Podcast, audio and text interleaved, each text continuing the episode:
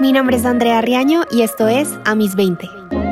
Hola a todos, bienvenidos. En este episodio nuestra invitada es Valentina Gómez, una amiga que quiero con todo mi corazón. Es un gran ser humano, es disciplinada, empática, tiene una energía contagiosa y se ha encargado de crear una variedad de recursos para que las personas que la siguen reflexionen acerca de su rol como individuos y también como miembros de una comunidad. Su experiencia enfrentándose a la enfermedad y al reconocimiento propio la llevaron a un camino que, si bien apenas está empezando, ya deja ver los frutos de al mundo su vulnerabilidad y voluntad de sanación.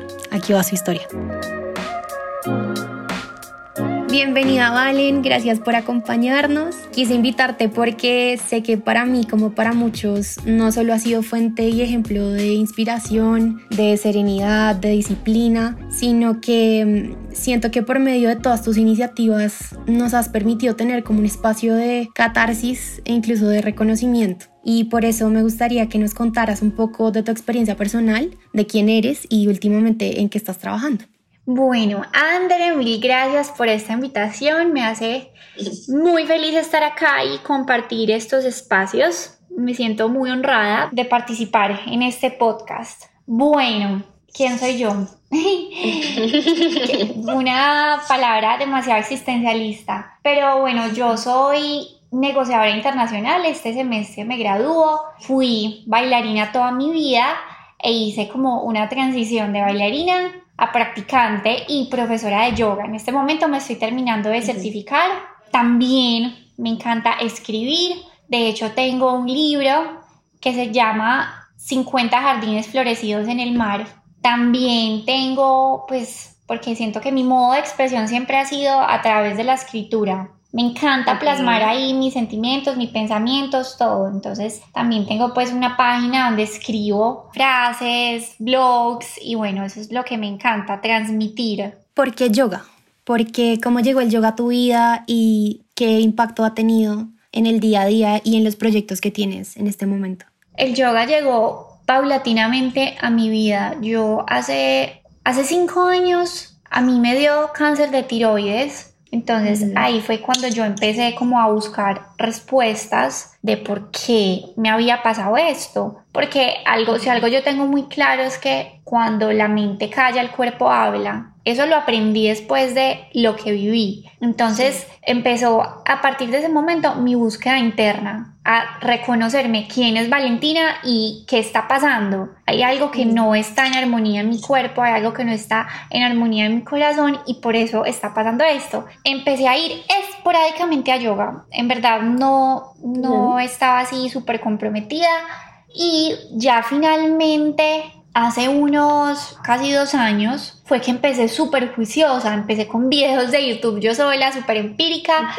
Y ya después me metí pues a un estudio de yoga en Miami y cogí, le cogí demasiada pasión al yoga porque para mí encontré algo que ningún deporte me había dado. O sea, como les había contado ahorita, yo fui bailarina, pero antes de eso también estuve en patinaje, estuve en volteo, que era acrobacias en el caballo. O sea, mi mamá me metió a todas las cosas artísticas que ustedes se les pase por la cabeza. Pero a mí lo que más me apasionó del yoga era que aquí no era nada más una actividad física, sino que era como yo poder conectar esa actividad física con mi ser, o sea, como con el alma, esa conexión entre cuerpo y mente. Y para mí eso, para mí eso lo fue todo. Y desde ese entonces el yoga se ha convertido para mí como un salvavidas, como una oportunidad para volver a mí, para encontrarme y sobre todo para compartirlo, porque me parece que es algo tan hermoso, tan, pues que a mí me ha ayudado tanto, que me encanta poderlo compartir con alguien más. Quería también abordar el podcast, porque Vale tiene un podcast que es básicamente ese espacio el que yo me refería como un espacio de catarsis. Entonces cuéntanos un poco de qué se trata el podcast y cuál ha sido la respuesta de las personas que te siguen. Ay, sí, no sé por qué no había mencionado mi podcast, es como mi nuevo bebé. Es mi nuevo bebé y estoy demasiado feliz. Y fue un impulso, yo un día dije, o sea, a mí me, André me conoce y yo hay veces cuando encuentro a alguien a quien le tengo confianza, hablo mucho. O sea, para mí es difícil como yo desahogarme con cualquier persona, pero cuando yo encuentro a alguien, hablo demasiado. Y me encanta pues como que vienen a mí un montón de ideas y yo escribo, ustedes no se imaginan, yo por ejemplo en este momento tengo cuatro libreticas y en todas, cada una tiene como una temática y en todas escribo, todo el día estoy escribiendo porque se me vienen muchas ideas a la cabeza. Y yo dije un día como, no, pues yo esto lo quiero plasmar, yo eso quiero hablarlo, quiero sentarme y conversarlo y sacar todas estas cosas que tengo. Y de ahí surgió Florecer desde adentro, que es pues eh, un podcast, una iniciativa muy linda y es como compartir con las personas y el, su propósito más grande es pues inspirar y tocar los corazones de otras personas. Porque como yo he dicho muchas veces uno puede tener X vivencia y X experiencia pero de nada te sirve que sea sola para ti porque el día que tú mueras va a morir contigo pero si tú compartes ese conocimiento, compartes esa experiencia con otra persona, es como tú dejar una semillita en alguien más y eso a otro, o sea, esas cosas va a florecer en la otra persona. Entonces para mí eso es lo más hermoso del mundo, que no solamente sano yo y crezco yo, sino que es ayudar a crecer y a sanar a los demás. ¿Cuál ha sido tu episodio favorito hasta el momento? Mi episodio favorito hasta el momento se llama El amor de tu vida eres tú porque lo hice con mi hermana y ella cuenta su historia. Mi hermana es una tesa, mm, mi super ejemplo de vida, entonces habla como desde su experiencia ella tuvo trastornos alimenticios y depresión y bueno, y cómo desde el amor propio, desde el encontrarse, ella logró como renacer y superar todo eso. Obviamente es una lucha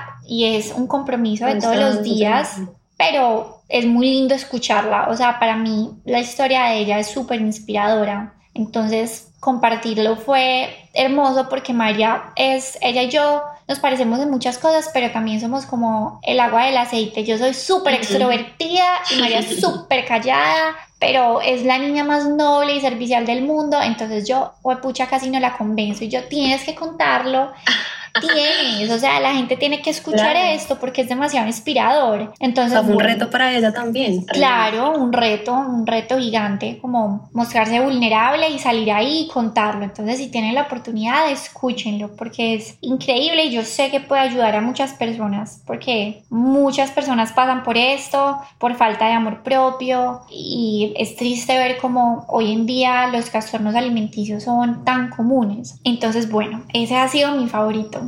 ¿Cuál es un tema que recurrentemente quienes te siguen y te escuchan eh, quieren discutir? Porque veo que normalmente también digamos que abres ese espacio para que las personas hagan preguntas o sugieran algún tema. ¿Y a qué, a qué crees que se deba que te pregunten tanto sobre ese tema en particular? Bueno, yo creo que lo que más me han preguntado es ¿cómo hago para mantener la calma? ¿Cómo hago para, para callar la mente, la ansiedad?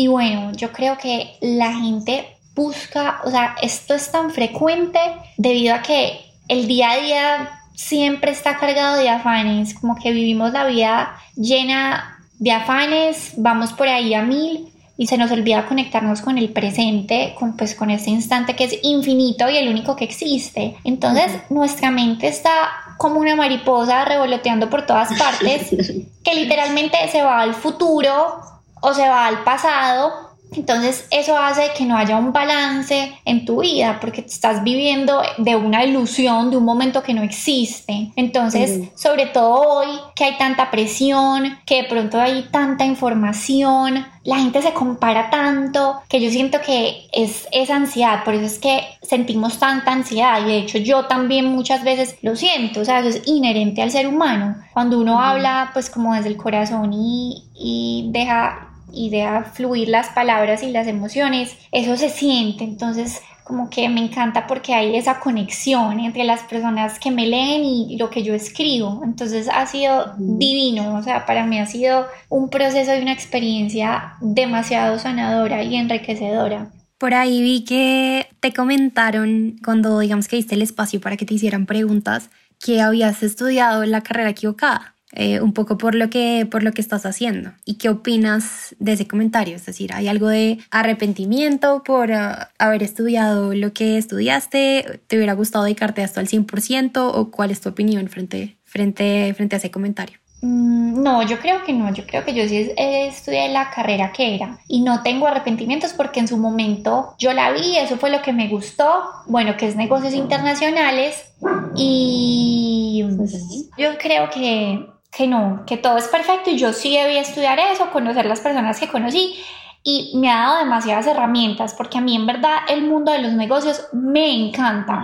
A mí me encanta eh, vender, a mí me encanta hablar con la gente, a mí me gusta toda esa parte de las relaciones, pues porque uno también le da su enfoque. Para mí negocios internacionales es una carrera súper amplia, entonces uno ya después tiene que coger y decir, listo, yo qué, en qué me quiero centrar. Y para mí ha sido súper chévere como esa parte de relaciones, de vender. Y bueno, yo igual el yoga lo amo con todo mi corazón y me encanta compartirlo, pero también hay otras cosas que me gustan. Entonces, por ejemplo, estoy como en mi proyecto con mi hermana de comercializar el agua termal, entonces esto me ayuda un montón. Tengo un montón de proyectos en la cabeza que, o sea, de verdad, y yo siento que mi carrera me ayuda mucho con eso, ¿me entiendes? Aunque, mm, o sea, algo sí debo decir, a mí me fascina la psicología, me encanta leer libros de psicología y yo siento que en algún momento de mi vida estudiaré algo con eso, porque me encanta, o sea, me fascina cómo piensa el ser humano, me fascina como analizar el comportamiento de las personas y por qué se da eso y también conocerme a mí a través de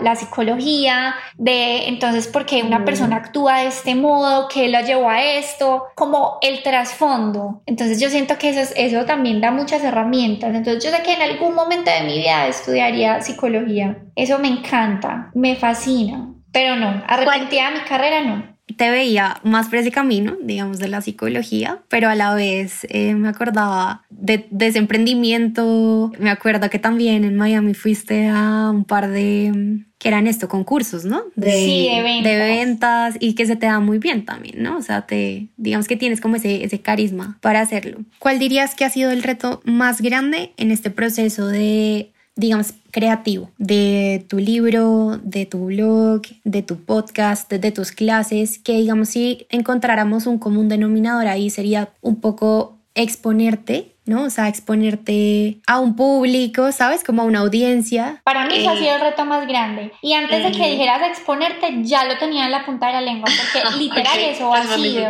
Porque, o sea, yo antes, yo sí comparto, a mí me encanta hablar con mis amigas y con mis allegados y aconsejar y no sé qué y todo este tema de las relaciones, pero yo nunca lo había hecho como a este nivel, ¿me entiendes? Ya es como en verdad pucha, tengo mi libro y es como mi alma, pues yo te entrego un montón de pensamientos y un montón de escritos y para mí eso es mi alma. Entonces es como de verdad desnudarte ante un extraño, escribir lo que sientes, contar de tu enfermedad, decir, hablar de tu hermana, es como pucha, yo hay días que me abrumo y yo digo, uy, no, dije demasiada información. Entonces para mí, para mí eso es un reto inmenso, como mostrarme vulnerable pero al mismo tiempo me doy cuenta que ser vulnerable es de valientes y cada vez que me abrumo y digo, uy, ¿será? ¿Y por qué? Ay, ¿será que sí? Esto sí tiene sentido. O sea, cada vez que pienso algo así, recibo algún mensaje de alguien que me dice, fue pucha, gracias por este podcast o gracias por estas palabras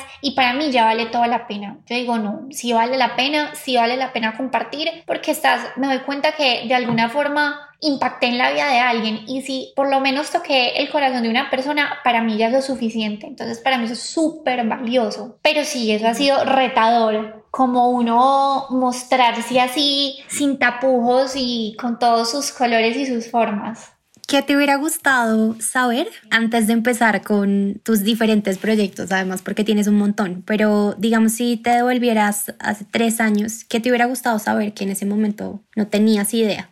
Me diría a mí misma que sea valiente y que cuente mi historia y que me muestre vulnerable, ¿me entiendes? O sea, si fuera por mí hubiera empezado esto hace mucho tiempo. Sí, no ahora, sino que ahora como que fue que dije, uy, ya no importa con toda, pero, pero si fuese sido por mí, lo hubiera hecho desde antes. ¿Y eso a qué crees que se debe? Es decir, yo sé que en los últimos años en especial te has venido como nutriendo de un montón de, no sé, de autores, de ideas que seguramente reforzaron como esa no solo esa seguridad, o no sé si tal vez abordarlo como por el no apegarse a esas cosas ni tener esos miedos para poder hacerlo, ¿O fue alguna persona o fue alguna situación en tu vida que te llevara a hacerlo? O sea, ¿qué crees que sea diferente para que este año tú hubieras dicho, ya me lanzo al 100%? Pues que uno antes, pues yo por lo menos antes, yo de pronto le ponía más atención al que dirán. Pues uno hay veces se pega mucho de, uy, ¿será que me van a juzgar? Uy, o sea, es como esa voz del ego es esa vocecita de uno interna del ego que le da miedo el fracaso, que le da miedo ser juzgado, que le da miedo mostrar sus debilidades. Es el ego, eso es puro ego.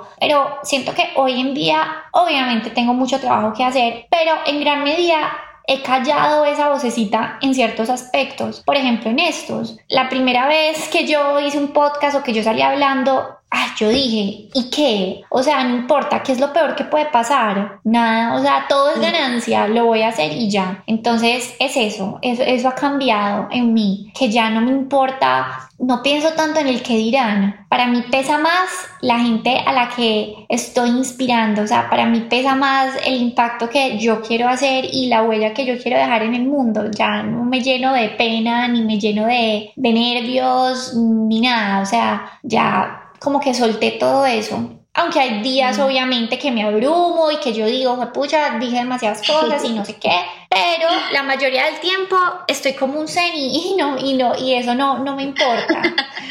¿Y cuáles son tus sueños, Vale? ¿Cuáles son tus planes, otros proyectos o de qué manera te gustaría seguir impactando a las personas? Bueno, yo en verdad planes, tengo demasiados planes, tengo demasiadas ideas, pero yo creo que mi meta final, o sea, no, no sé cuál va a ser, todavía hay cosas que no están tan tangibles, pero que yo sé que van a ir pasando, pero lo único que sé que la, es que la meta final va a ser trabajar en comunidad y ayudar a los demás. Para mí esa es la meta, yo quiero seguir ayudando personas, yo quiero que la gente sane y yo quiero compartir mi historia y saber que de pronto le ayudé a alguien y que le pude haber ahorrado algún camino, ¿me entiendes? Entonces para mí eso es lo más valioso. Yo quiero seguir compartiendo yoga, quiero seguir pues con mi proyecto de agua termal y bueno, no quiero que sea solo como listo, clases de yoga y podcast, sino que quiero que sea como algo más consolidado. Quiero, o sea, todavía está muy en, en mi mente, pero mi idea es que sea como ofrecer varios productos o servicios que te ayuden como a conectarte, a conocerte a ti mismo. Y bueno, eso ya sorpresa, cuando vaya saliendo se los mostraré.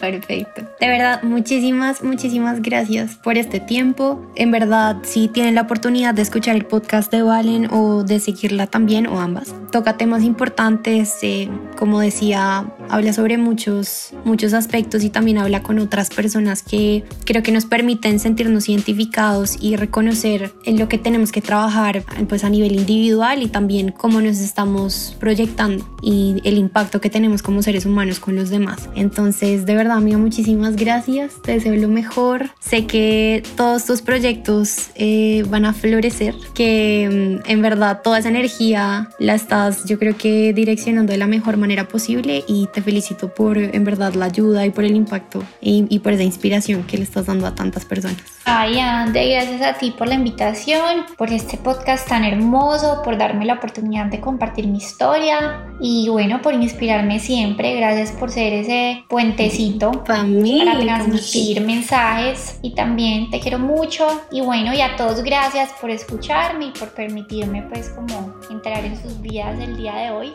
muchísimas gracias. Muchísimas, muchísimas.